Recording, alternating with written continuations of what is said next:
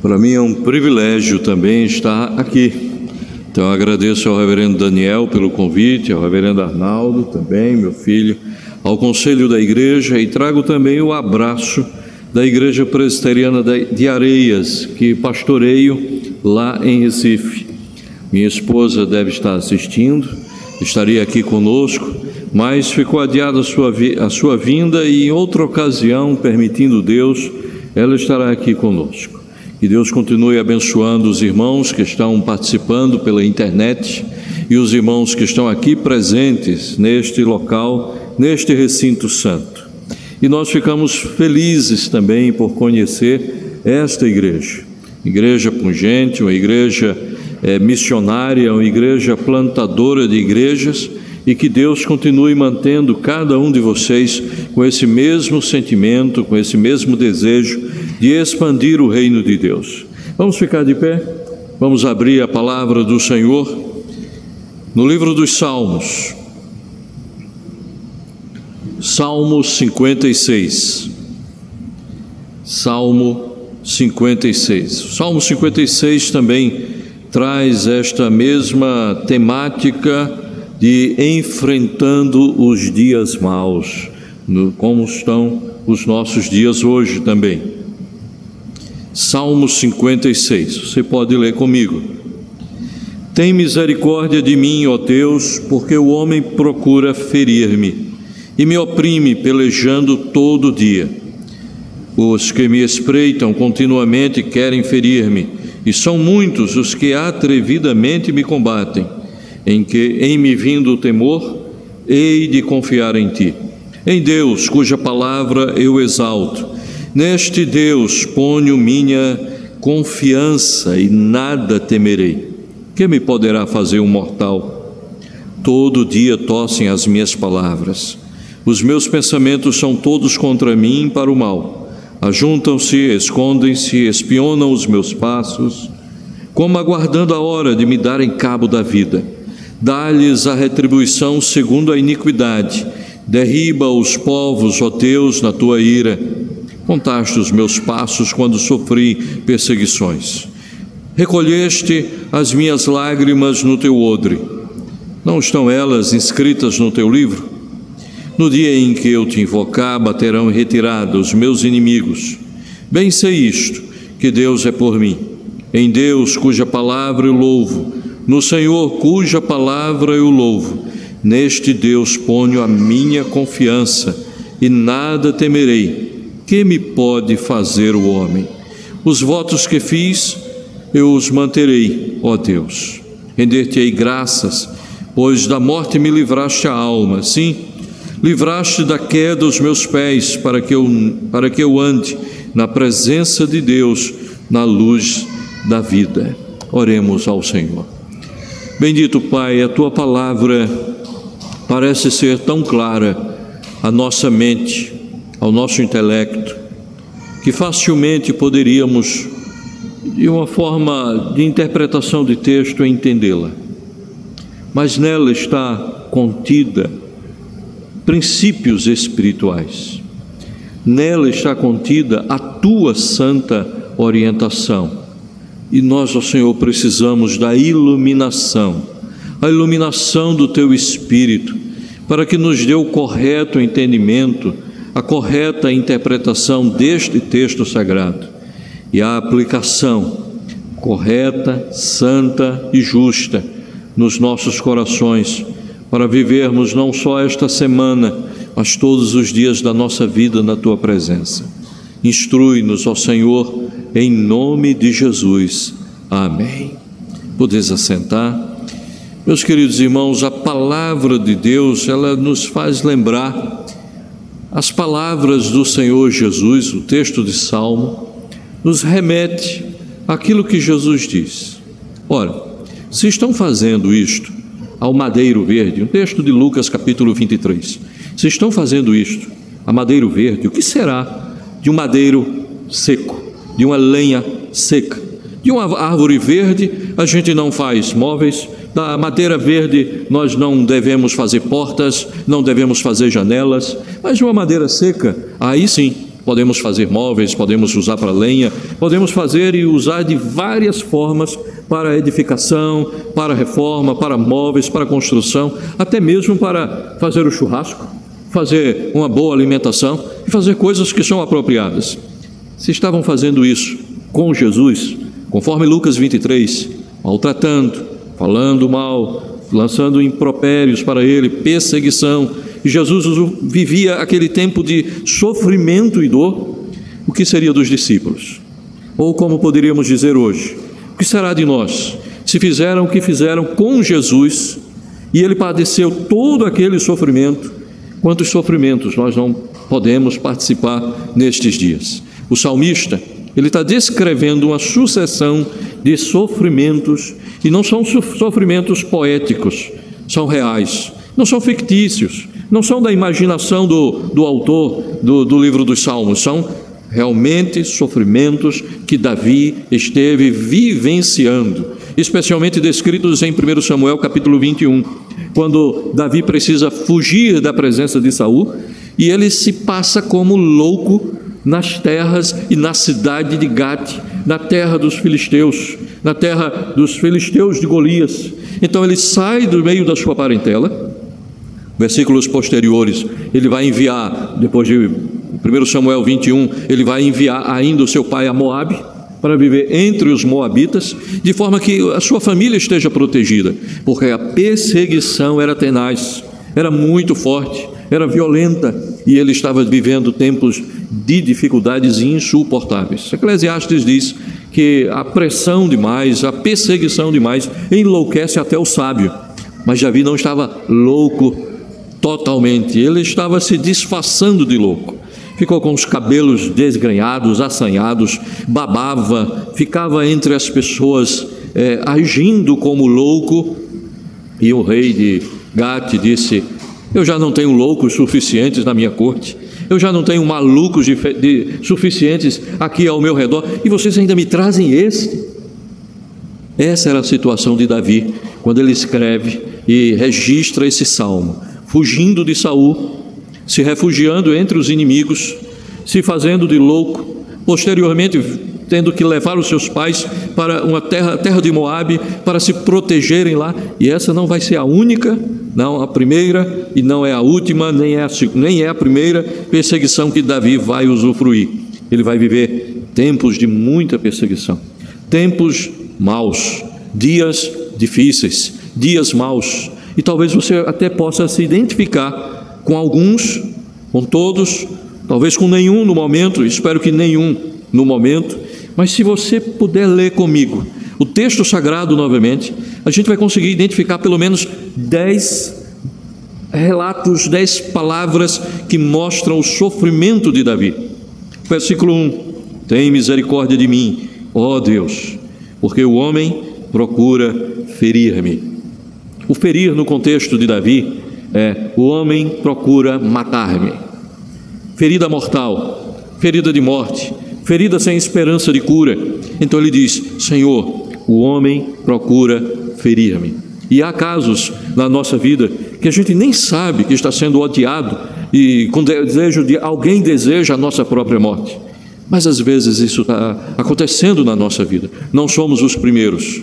Os discípulos tiveram pelos seus perseguidores o desejo sincero de querer matar cada um deles. E de fato, de todos os apóstolos, somente João envelhece, somente João vai viver a terceira idade. Todos os outros apóstolos morreram.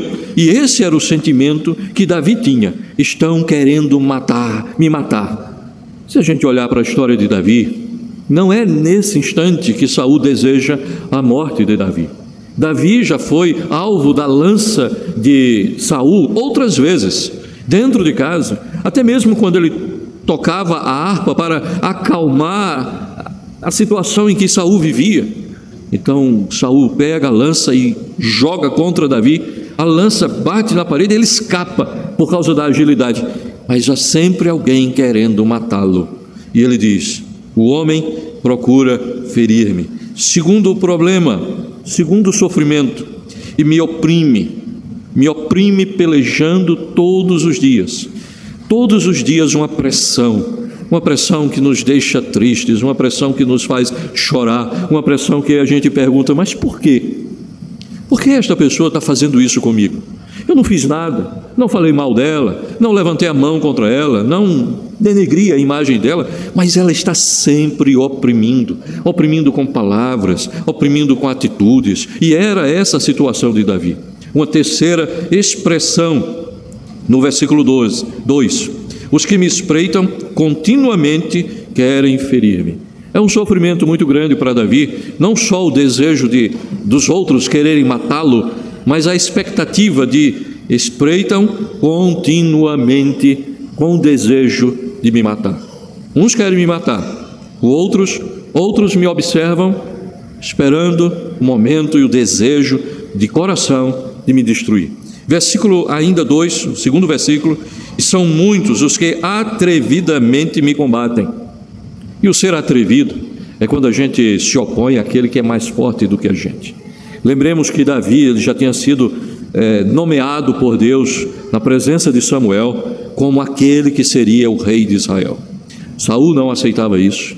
Jonatas já tinha consciência de que Davi seria o rei de Israel e ele diz: Olha, meu amigo Davi, quando você estiver com a coroa, quando você estiver no trono, não esqueça da minha família, tenha misericórdia deles, mas os outros, por vez, eles estão atrevidamente desejosos de matá-lo, de enfrentá-lo. É como se a gente dissesse: você tem o atrevimento de entrar nesse local, você não é digno. Como é que você vai tocar no ungido de Deus? Como você vai se levantar contra aquele que Deus ama? Então, esse era o sentimento de que Davi tinha. Eles estão atrevidos eu sei quem eu sou, mas eu não mexo uma palha. Eu poderia ter matado Saul, e de fato a história revela mais de duas vezes quando Davi poderia ter executado Saul e não faz, porque ele mesmo não é atrevido, mas ele se põe no seu lugar e o respeita.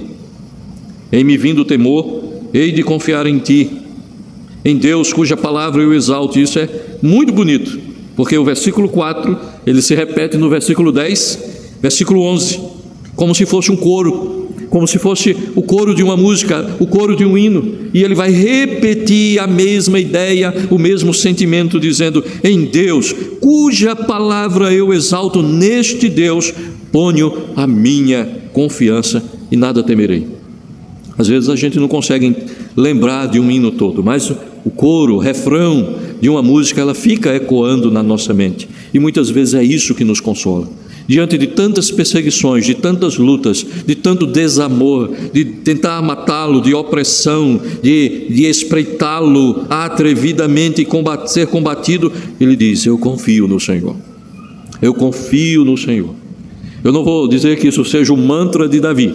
Não, isso é o refrão de uma música poética inspirada pelo Espírito do Senhor e é inspirado pelo Espírito do Senhor, por isso está aqui na Escritura e ele diz: eu confio no Senhor. Talvez em algum momento da vida, dos nossos, das nossas dificuldades, a gente pode cantar para altos montes olharei. Nós podemos contar se dor a mais forte eu sofrer. Podemos cantar o hino 108, podemos cantar o hino 95, podemos cantar hinos e repetir o refrão que consola o nosso coração. É exatamente isso que Davi faz. Ele sabe da sua, do seu sofrimento, tem consciência do, da sua, da, que está sendo perseguido, mas, mas, ele repete com o coração, com sua alma: Eu confio no Senhor. Que me pode fazer um mortal? Lembram de Jesus diante de Pilatos? Pilatos atrevidamente, ousadamente diz: Olha, eu tenho o poder de te livrar, eu tenho poder de dizer que você vai ficar vivo.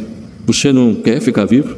E Jesus responde: Nenhum poder teria sobre mim se do alto não te fosse concedido. É atrevimento de Pilatos. E veja como tudo isso se parece com Jesus.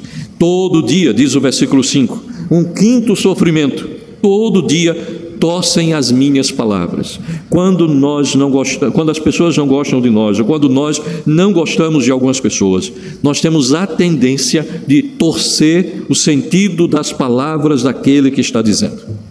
Quando nós gostamos, quando nós amamos, ah, não, ele disse isso, mas não foi a intenção desse. dele. Então a gente consegue dar uma conotação suave, uma conotação agradável. Aprendi ainda no seminário, isso fazem 30 anos, mais de 30 anos, o reverendo Otton Guanais Dourado explicava para os alunos, nós alunos, lembrando de um telegrama que um pai escreveu para, desculpe, para o filho escreveu para o seu pai. E no telegrama estavam as palavras: Pai, manda dinheiro. O pai ficou furioso, chateadíssimo. Chegou para a mãe e disse: A gente cria um filho, sustenta, alimenta, manda para ele receber uma boa educação, e o telegrama que ele manda é esse: Pai, manda dinheiro. A mãe amorosamente pegou o mesmo telegrama e disse: Deixa eu ver se é isso mesmo que está escrito. Pegou o telegrama e leu: Pai, manda dinheiro. Tão diferente, tão diferente do que o pai leu, as mesmas palavras, mas às vezes a letra fria, às vezes é, o sentimento de amargura, ou o sentimento de tristeza, ou alguma desavença faz com que as pessoas torçam as nossas palavras. E é exatamente isso que o salmista está vivenciando. Também no versículo 5 diz: Os seus pensamentos, suas ideias são todas contra mim. Versículo 6: Ajuntam-se, sétimo sofrimento, porque essa união é para derrubá-lo, para fazê-lo sofrer. Ainda no versículo 6, escondem-se. Lembra de Daniel? Quando recebeu um edito do rei dizendo: Vocês não vão orar, vocês não vão pedir a ninguém, somente ao nosso líder, ao nosso governante, vocês só vão pedir a ele. Mas Daniel, como costume, abriu a janela em direção a Jerusalém, isso tem relação com 1 Reis capítulo 8, e orou ao Senhor. E estavam ali pessoas que escondiam-se, é o oitavo sofrimento, e espionavam, nono, os seus passos. Rapidamente foram dizer ao rei: Olha, ele está fazendo orações a, a, um Deus, ao seu Deus. Isso está errado. Ele está infringindo a lei. Sim, era a lei dos homens. E ele não, Daniel não estava infringindo a lei de Deus. Porque em Reis, 1 Reis 8 diz: Quando o teu povo estiver disperso, quando o teu povo estiver exilado, quando o teu povo for levado cativo e orar, voltado para o teu templo, ouve tu nos céus, Senhor. Ouve tu nos céus. Era exatamente isso que Daniel estava fazendo. Mas os homens escondiam-se, espreitavam, espionavam, e em décimo, décimo problema, décimo sofrimento, como aguardando a hora de me dar em cabo da vida Davi tinha esse sentimento dentro do seu coração. As pessoas estão aí olhando para mim, mas eu, eu sei, eu sei que estão querendo dar cabo da minha vida, estão esperando uma oportunidade. Irmãos, será que esse, algum, algum destes problemas pode ser aplicado à nossa vida? Pode ser o nosso caso? Poderá vir a ser, ou já aconteceu conosco? Será que isso acontece? São dias maus e para resolver e para caminhar nesses dias maus, a palavra de Deus diz, versículo 8: Contaste os meus passos quando sofri perseguição, em dias maus, em dias de tanto sofrimento. A melhor coisa não é olhar para o sofrimento. A melhor certeza para o nosso coração é olhar para o que Deus faz. Porque até o versículo 6, 7, ele está dizendo: olha, o que o homem está tentando fazer na minha vida, o que o homem está produzindo na minha vida, o que as pessoas estão querendo fazer comigo. Olha, Deus, como eu estou sofrendo, Deus. Mas agora no versículo 8, ele olha e diz o que Deus está fazendo. E é aí que é a solução, é a paz do coração de, de Davi. Contaste os meus passos quando sofri perseguição, perseguições. Um, sim, fugiu para a caverna de Adulão, certo? Fugiu para Macpela, certo? Fugiu para, peregrinou sobre, entrou tal, foi, ficou entre. Então, Deus vai como que, na, na linguagem humana, tomando nota de todos os nossos sofrimentos. Está escrevendo, ele está dizendo: O Senhor registrou todos os meus passos, para onde eu fui, para onde eu corri. Em Salmo 3, versículo 6 está escrito: Não tenho medo de milhares do povo que tomam posição contra mim, porque o Senhor está tomando nota de tudo que eu estou passando. Você já pensou nisso? Todo o nosso sofrimento toda a nossa angústia. Deus não está esquecido, Deus não está indiferente, pelo contrário, ao, invés de estar indiferente e cair no esquecimento, ele toma nota, ele anota, ele registra. Também o que é que Deus faz? Recolheste as minhas lágrimas no teu odre. Vários litros de lágrimas, vários litros de lágrimas recolhidos, guardados na presença do Senhor. Nenhuma lágrima dos seus filhos passa despercebida pelos olhos de um pai amoroso, de um pai que cuida, de um Deus presente, de um Deus que acompanha cada momento da nossa vida. Ah, eu estou em sofrimento. Ah, ninguém se importa comigo. E aí a gente começa a ter sentimentos de depressão, de tristeza, de angústia. Parece que ninguém dá bola para você, ninguém se importa. Deus está colhendo cada uma das nossas lágrimas. Ninguém está vendo. Você chorando dentro do quarto. Ninguém está observando. O seu coração se derramando em lágrimas, mas Deus está recolhendo. A ideia do salmista é: Deus escreve os meus passos quando eu fujo, quando eu corro. Deus recolhe as minhas lágrimas no seu odre, no seu odre quando eu choro. Mas ele também escreve no seu livro as razões de cada uma destas lágrimas, seja de fuga, seja de derramar pelo choro, mas ele está ali registrando. Nunca, irmãos, Nunca devemos ficar gastando tempo olhando para as nossas dores e para os nossos sofrimentos, mas sempre, sempre precisamos voltar os nossos olhos à nossa consciência de que Deus está cuidando e registrando, acompanhando. Deus não está esquecido do nosso sofrimento. Por isso que o salmista diz: Seja Deus gracioso conosco e nos abençoe tantas vezes quanto nós sofremos porque Deus tem conta de tudo isso. Não estão elas inscritas no teu livro? Olhe para Deus nos momentos de dor, nos momentos de angústia, nos momentos de tristeza, mas olhe para Ele consciente de que Ele cuida de você. Ele não está indiferente, Ele está lhe acompanhando. Estava acompanhando Davi quando estava fazendo papel de louco entre os filisteus. Deus estava olhando ali, estava olhando as lágrimas de Davi. Versículo 9: No dia em que eu te invocar, baterão em retirada os meus inimigos. Bem sei isto, e aí eu grifo, que Deus é por mim.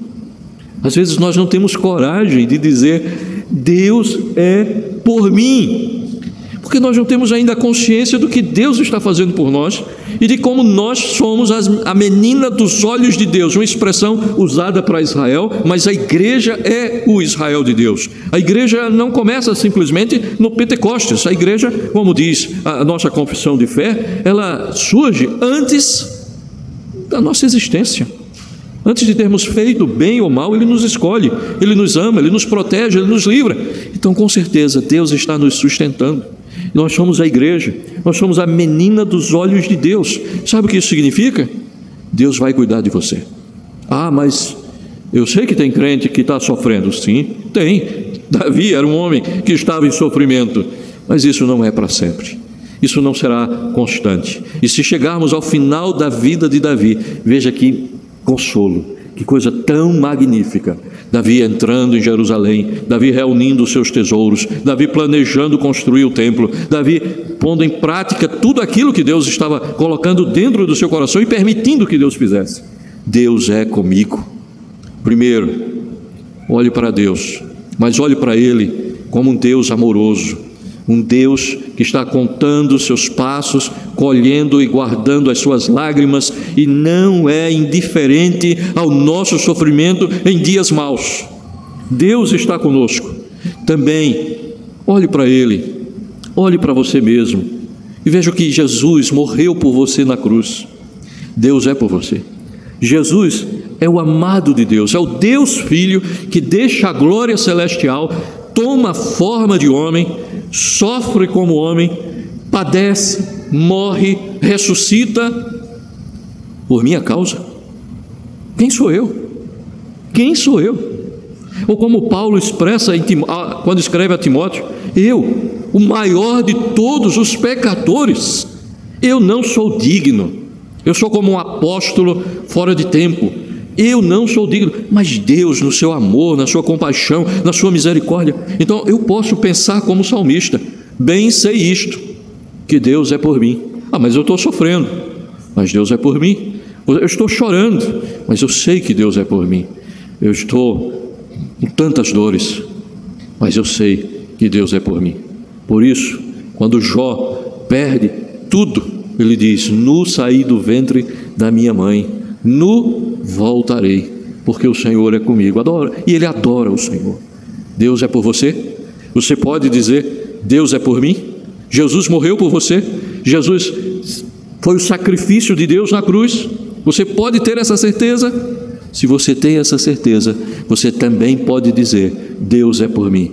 Não é refrão, nem é frase de efeito que Jesus fala aos discípulos, aos apóstolos, quando ele diz: Ide por todo mundo, pregai o evangelho a toda criatura, e eis que estou convosco todos os dias. Ou quando o apóstolo Paulo está ali, rejeitado por uma cidade inteira, e Deus envia o seu anjo, e ele se coloca ao lado de Paulo e diz: Paulo, não temas, ainda tenho muito povo nesta cidade, não desanime, não baixe a cabeça, não se entristeça, não se sinta rejeitado.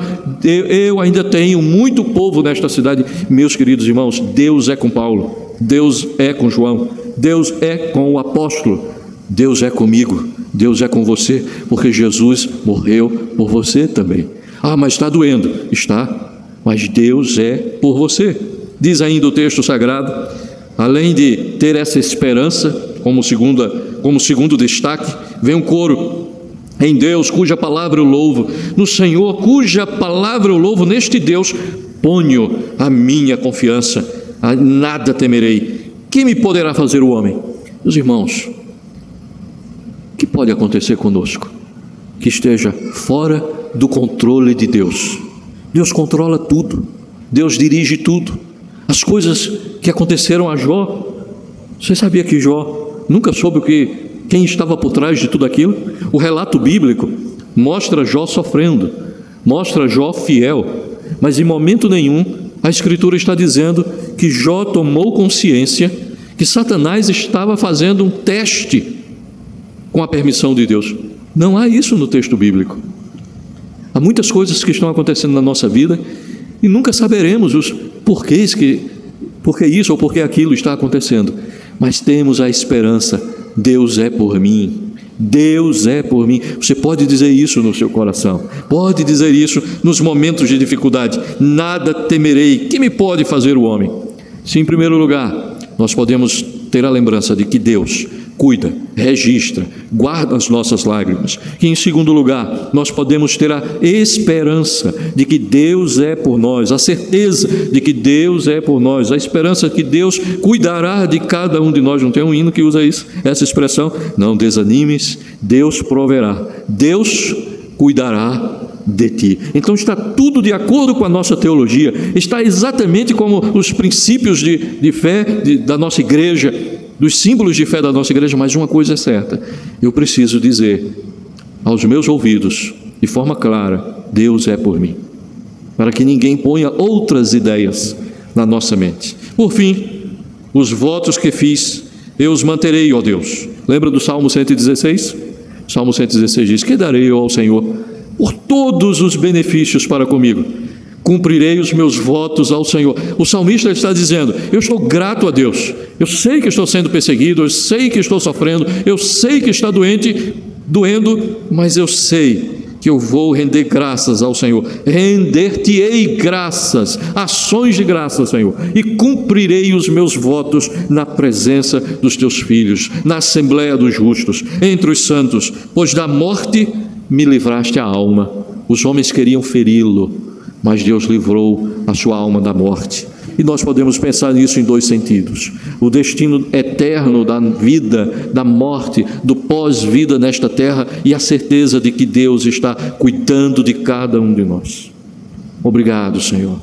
Eu vou te dar graças. Eu vou, eu vou fazer um culto em ações de graças. Então, no meio do sofrimento, no meio da dor, não foque nas tristezas. Olhe para o autor e consumador da sua fé, Jesus Cristo. Olhe para Ele. Ele passou todo esse sofrimento e muito mais. Os escribas e os fariseus espreitavam Jesus. Havia um homem que tinha uma enfermidade e as pessoas estavam ali. E aí? Ele vai curar ou não vai curar no sábado? Se ele curar no sábado, ele vai ser condenado. E eles estavam ali na espreita. Pilatos dizia que podia matá-lo ou deixá-lo vivo. Jesus dizia uma coisa e as pessoas distorciam. Jesus disse: Destrua este templo e três dias o reconstruirei. Eles torceram as palavras de Jesus, não conseguiam ter a, a dimensão espiritual do que Jesus dizia e tentaram matar Jesus por conta disso. Os irmãos, que Davi passou, Jesus encarnou e sofreu cada um destes sofrimentos. E poderíamos gastar mais tempo nomeando e fazendo um paralelo, citando cada um dos sofrimentos que Jesus teve nós também não vamos ser, não seremos diferentes. Nós vamos sofrer também neste mundo. No mundo tereis aflições, disse o Senhor Jesus, mas tem de bom ânimo.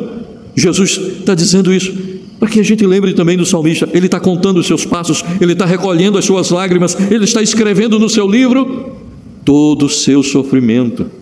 Não desanime. Primeiro, olhe para Deus. Segundo, tenha fé, a esperança. Deus é por mim. Ah, mas e se eu morrer? Deus é por mim. E se eu viver? Deus é por mim. E seja grato. Foque. Quando passar esse sofrimento, o que é que eu vou fazer? Você já pensou? Quando passar essa pandemia, o que nós vamos fazer? Não vai ser um grande culto em ações de graças? Não vai ser uma reunião alegre, festiva, dizendo: Senhor, muito obrigado, para que a glória não seja da ciência, mas seja de Deus, para que a glória não seja do homem, mas que seja de Deus, e que Deus, a gente possa dizer sim, é Deus que está cuidando de nós. Mas, pastor, algumas pessoas, alguns crentes estão com Covid. Sim, estão.